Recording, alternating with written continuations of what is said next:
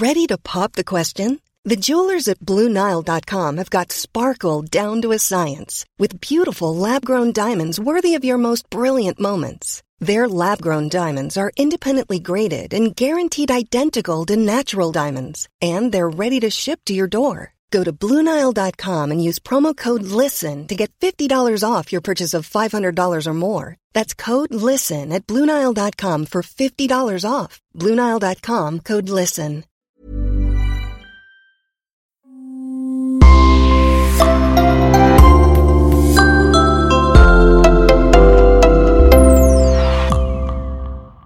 Bonjour et bienvenue à tous dans ce nouveau podcast. Avant de commencer, nous voudrions remercier les deux personnes qui nous soutiennent sur Patreon, Christophe et Jenny. Votre soutien nous aide énormément. Si vous souhaitez vous aussi vous impliquer un peu plus dans la réalisation de ce podcast, il vous suffit de vous rendre sur patreon.com slash le coin du crime. Merci et on commence. Aujourd'hui nous allons revenir sur une des affaires les plus médiatisées en France. En effet, l'affaire Omar Radad, qui date de 1991, suscite toujours des interrogations, en raison du mystère entourant le scénario du crime. Beaucoup de zones d'ombre subsistent sur cette affaire vieille de plus de 29 ans déjà. Au-delà du contexte judiciaire, elle fait planer les spectres de la politique et du racisme. Allons examiner les faits ensemble.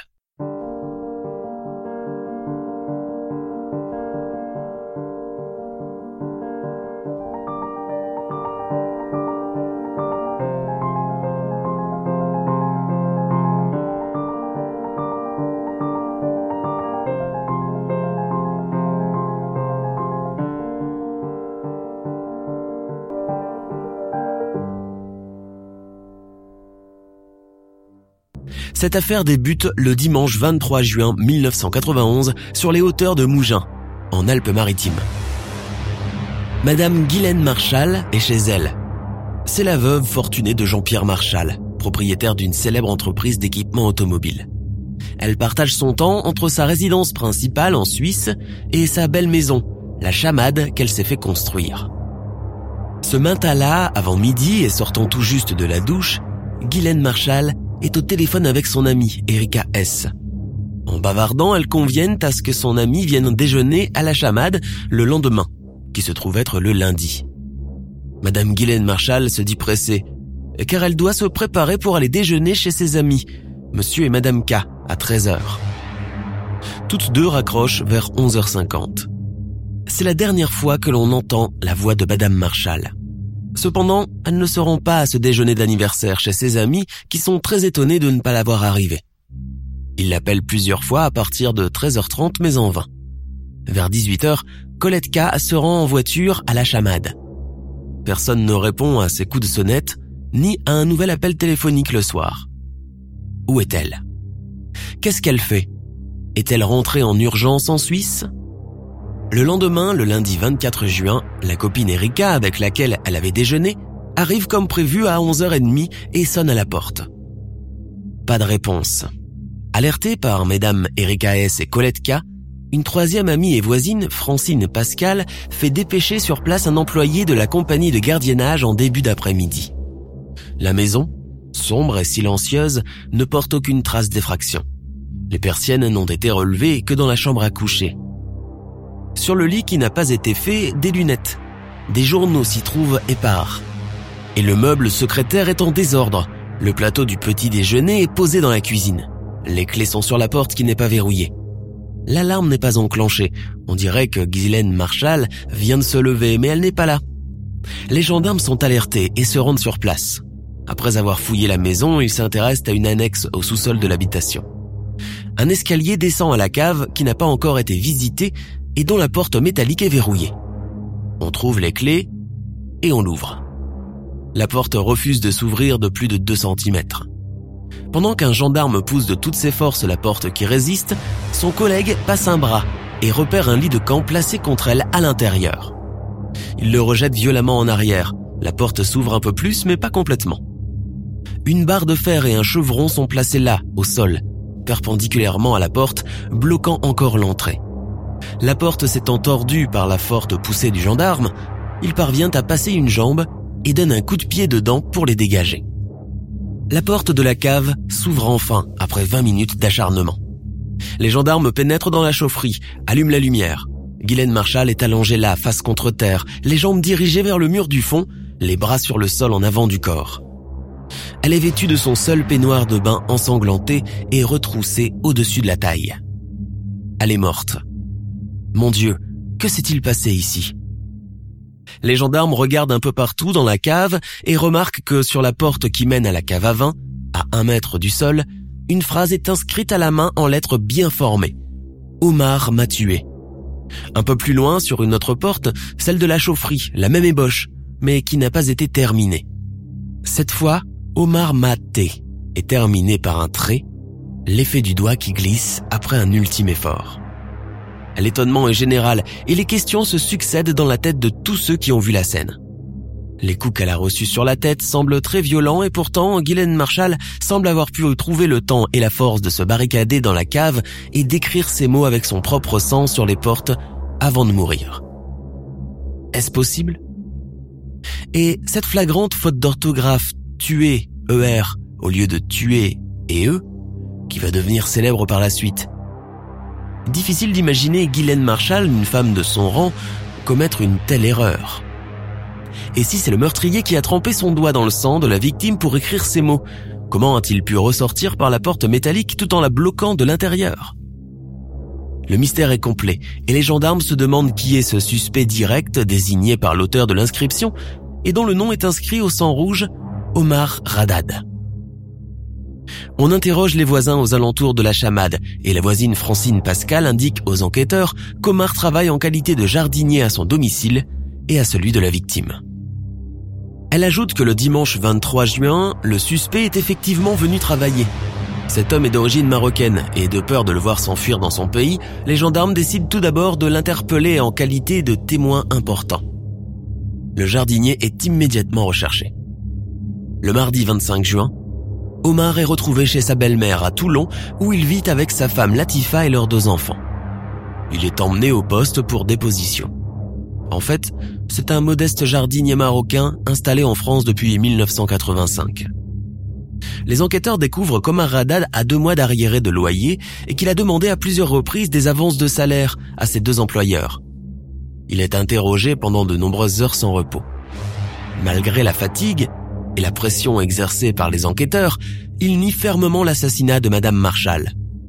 D'ailleurs, il notifie que ce dimanche, il a quitté le domicile de Madame Pascal vers midi pour aller manger à son domicile et n'est revenu qu'à 13h10. Il indique qu'il s'est arrêté dans une boulangerie du Val de Mougins pour acheter du pain et que les propriétaires pourront le certifier. Enfin, pour le 24 juin, il possède un alibi en béton puisqu'il a passé toute la journée avec sa famille à Toulon afin de célébrer l'Aïd el-Kabir, une fête religieuse musulmane. Le gendarme qui a dressé le procès verbal affirme qu'Omar n'avait pas de difficulté pour comprendre la langue française et que ce dernier n'avait pas réclamé d'interprète. Mais par la suite, Omar va contester la validité de son audition du fait qu'il ne maîtrise pas très bien le français et à cause de l'absence d'interprète. Le rapport d'autopsie indique que le crime aurait été commis entre 12 et 14 heures le 24 juin, ce qui disculpe totalement Omar Radad. Malheureusement, les médecins légistes indiquent peu de temps après qu'une faute de frappe s'est glissée dans le rapport et que la secrétaire aurait tapé un 4 au lieu d'un 3. Donc, le crime se serait produit le dimanche 23 juin. Omar redevient suspect, surtout que les boulangers chez qui il a acheté le pain ne se souviennent pas de lui. Face à ces revirements étranges, le juge d'instruction décide de notifier l'inculpation d'Omar. Il se base sur l'absence d'alibi du suspect à l'heure du crime, de l'inscription du message sur la porte, des dettes contractées par Omar, de l'absence d'effraction au domicile de la victime, Omar possédant une clé, et du motif de dispute entre Madame Marshall et le jardinier. Celle-ci aurait refusé de lui octroyer une avance sur salaire. De plus, le juge estime qu'il ne peut s'agir que d'un habitué de la victime pour ne lui dérober que la somme d'argent de son porte-monnaie. Omar Radad connaît les habitudes de Madame Marshall qui se baladait régulièrement avec de fortes sommes d'argent dans son sac. Sans attendre, Omar est inculpé d'homicide volontaire et écroué à la prison de Grasse le 27 juin. L'instruction sous l'autorité du juge Renard va durer dix mois. Dans les auditions du mis en cause, un mobile apparaît. Omar Radad aurait tué Guylaine Marshall pour la voler de quelques milliers de francs et ainsi assouvir sa passion pour les jeux d'argent au casino. L'enquête permet d'affirmer qu'Omar Radad se rendait régulièrement au casino Croisette de Cannes pour jouer aux machines à sous. Durant les deux dernières années, les gendarmes estiment qu'il a vidé ses comptes et dépensé plus de 80 000 francs. Le suspect indique quant à lui que ces 80 000 francs ont été versés à sa famille au Maroc. Une enquête sur commission rogatoire internationale prouvera que ce n'était pas le cas et que les dépenses étaient cachées à sa femme. La condamnation du jardinier a soulevé une vive controverse en France comme au Maroc, son pays d'origine. La défense, critiquant la manière dont l'instruction a été conduite, conteste les conclusions de l'autopsie. Les lettres sanglantes, écrites sur les portes de la cave de Guylaine Marshall, viennent alimenter tous les fantasmes.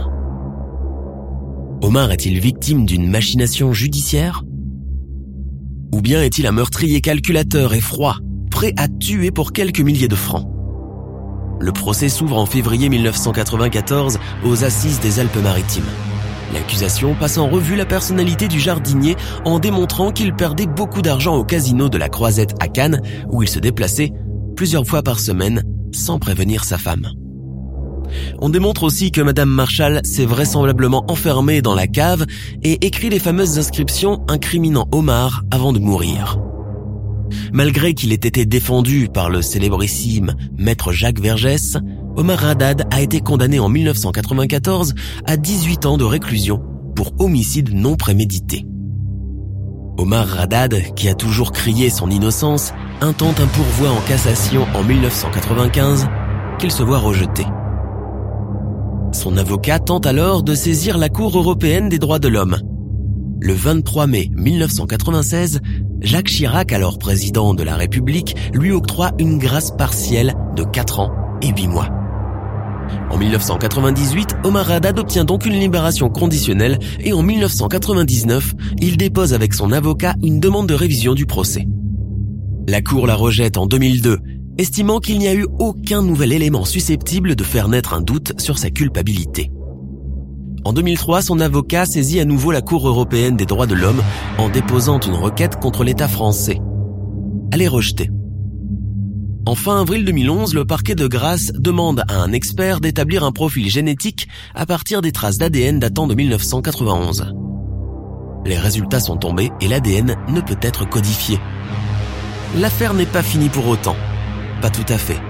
En juillet dernier, maître Sylvie Noachevitch, la nouvelle avocate d'Omar Radad, obtient auprès de l'avocat général de la Cour d'appel d'Aix-en-Provence que les investigations se poursuivent. Elle demande que les quatre ADN masculins retrouvés sur les portes de la cave de Madame Marshall soient comparés à ceux de tous les protagonistes et aux membres de la famille de Madame Marshall. Affaire à suivre encore, donc, en espérant avoir un jour peut-être le fin mot de l'histoire. Nous sommes à la fin de notre émission du jour. N'hésitez pas à écouter les autres émissions du podcast et à prendre 5 secondes pour nous laisser un 5 étoiles sur iTunes. C'est vraiment très important pour nous. Vous pouvez aussi vous abonner pour ne pas rater les prochains épisodes et nous suivre sur Facebook pour nous en proposer de nouveaux. Merci et à bientôt.